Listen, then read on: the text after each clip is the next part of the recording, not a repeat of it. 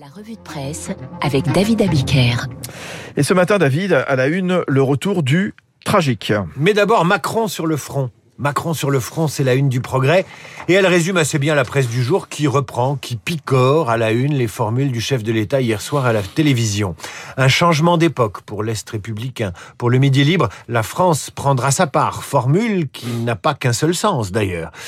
Répondre à la guerre par des décisions historiques, là encore, des propos du chef de l'État mis entre guillemets qui font le gros titre du Figaro. Notre liberté n'est plus un acquis, c'est la phrase choisie par Sud-Ouest. Pour le courrier de l'Ouest, l'Europe doit payer le prix de la paix. Là encore, c'est du Macron dans le texte hier soir. Tous vos journaux ce matin décryptent les mots du chef de l'État qui veut protéger les Français. Il décrypte ce qu'a dit Macron, mais pas ce qu'il n'a pas dit. Vous me direz, c'est logique, mais quand même, parmi les choses qu'il n'a pas dites, le chef de l'État n'a pas exigé, par exemple, le retrait des troupes russes du territoire ukrainien. Et ce retrait ne va absolument pas de soi. Le courrier Picard, lui, s'arrête sur une formule. Le retour brutal du tragique dans l'histoire. C'est à croire qu'Emmanuel Macron a eu la couverture de valeurs actuelles avant tout le monde. Le nouveau numéro du magazine fait la une avec ce titre Comment l'histoire redevient tragique et met Vladimir Poutine à la une sur un fond rouge, très rouge. Alors ça tombe bien, euh, David, puisque la presse tente ce matin d'entrer dans la tête et les intentions des deux hommes. Commençons avec Emmanuel Macron, dont le cas intéresse l'opinion qui s'interroge. Le président s'est-il mis au service du candidat? Il doit se déclarer vendredi au plus tard, précise l'opinion, et sa déclaration de candidature devra prendre une forme bien distincte de l'allocution solennelle d'hier soir. Et le journal de faire causer tous les experts en macrologie pour savoir qui parlera dans les semaines à venir, de quoi il parlera, le candidat ou le président, et comment il parlera, et quels seront les risques pour le candidat de voir le président échouer à nouveau dans ses tentatives de médiation entre Poutine et Zelensky? Cécile Cornudet des Échos a plus de réponses que de questions et annonce une candidature pour vendredi, sans doute dans un texte. Un texte. C'est donc le chef de guerre qui passera avant le candidat, écrit-elle dans les jours qui viennent. Les meetings seront réduits à la portion congrue, s'il y en a. Quelques rencontres avec des Français façon grand débat gilet jaune. Le projet sera présenté et puis c'est tout, conclut-elle. Une campagne light en quelque sorte. Sur le fond, l'opinion estime que le président sera fédérateur et protecteur durant toute cette campagne, tandis que le candidat sera combatif et clivant. Docteur Macron et Mister Manu, donc. À vrai dire, tant qu'à se poser des questions sur les intentions d'un chef d'État, autant scruter les dispositions de Vladimir Poutine. Alors, euh, justement, après la campagne de Macron, les journaux scrutent la campagne de Poutine. Sa campagne militaire, entrée dans la tête du joueur d'échecs et de poker, Vladimir Poutine, exercice périlleux, et il est plus simple de la sortir, cette tête de cire, du musée Grévin, que d'en analyser les intentions. D'abord au plan militaire, ouvrons le Figaro. Les colonnes de blindés russes face à un cauchemar logistique, lit-on. Le moral de l'armée russe en question. Les soldats seraient jeunes, trop jeunes. L'ambassade ukrainienne auprès de l'ONU a lu un message adressé par un jeune soldat russe à sa mère avant de mourir. Le jeune soldat aurait écrit on nous a dit que nous serions bien accueillis, et nous les voyons, les Ukrainiens, se mettre en travers de nos blindés, se jeter sous nos roues pour nous empêcher de passer. Maman, c'est trop dur. Alors évidemment, l'ambassadeur ukrainien qui diffuse ce texte écrit par un soldat russe avant de mourir, bien malin, qui s'y fiera et qui dira si c'est de l'info ou de la manip.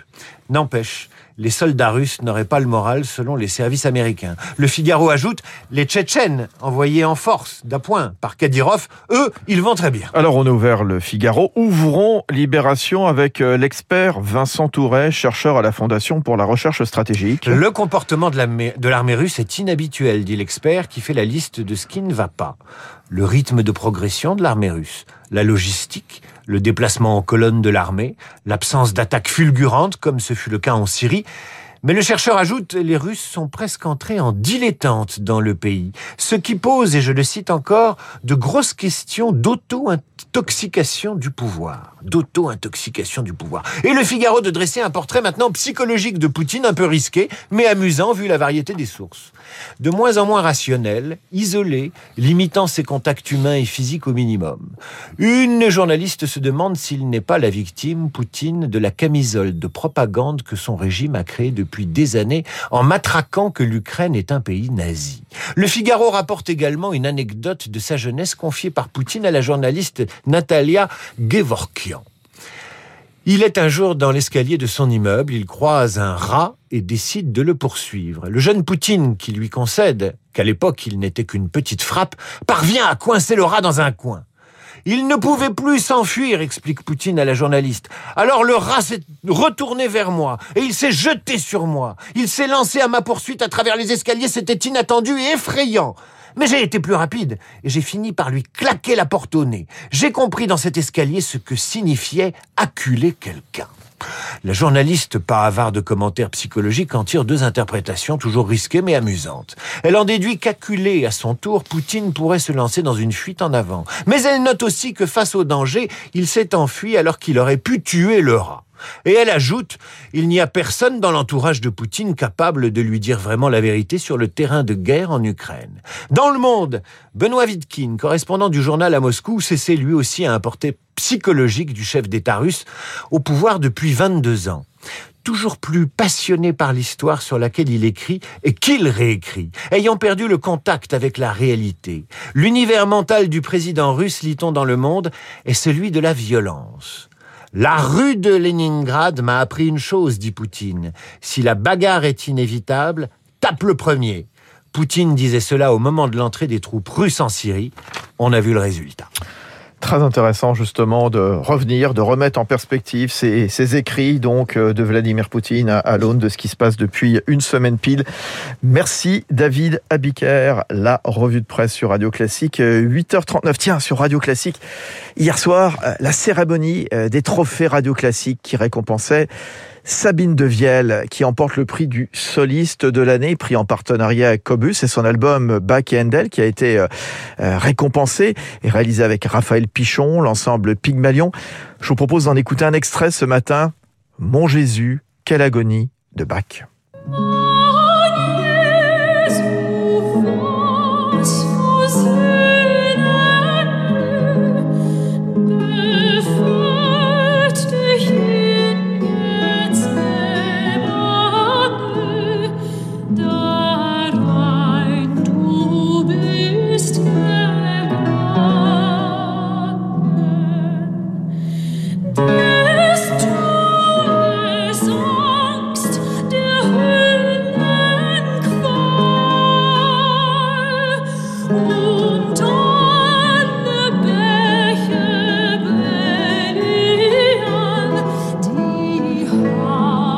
Sabine Devielle, donc, qui a emporté hier le prix du soliste de l'année lors de cette euh, formidable soirée des trophées radio classiques qui ont aussi euh, récompensé le Quatuor Hermès comme prix de l'ensemble de l'année. Puis le Grand Prix, le Grand Prix hier soir, c'était pour le pianiste Alexandre Kantorov. Il est 9h20 dans un instant.